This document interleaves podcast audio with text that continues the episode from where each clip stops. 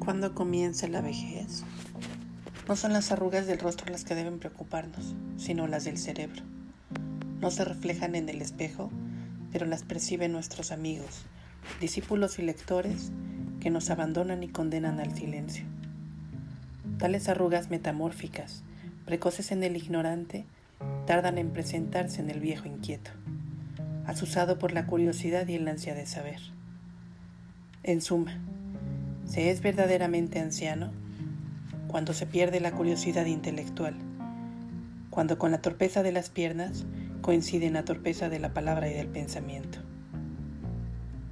Santiago Ramón y Cajal en el mundo visto a los 80 años.